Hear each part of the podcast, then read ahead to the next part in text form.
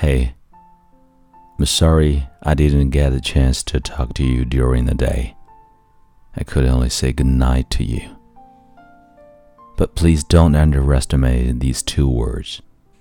They contain the sunshine I saw in the morning, the clouds I stared at in the afternoon, and the breeze that I met in the evening. They contained every word that I wanted to tell you. So, good night.